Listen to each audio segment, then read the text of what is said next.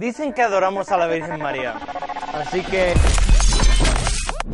no adoramos a la Virgen María. La Iglesia Católica enseña que no hay que adorarla, pues solo se adora a Dios.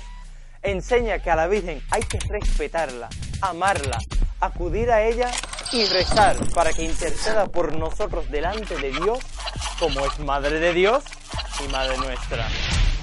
En la Biblia, a la Virgen se llama bendita entre las mujeres y llena de gracia. Si el mismo Dios manda decir eso por medio de otras personas a la Virgen, ¿por qué hay tanta aversión a hacerlo? Amén, aleluya, hermano. Amén.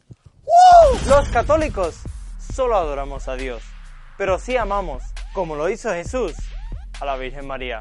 Así que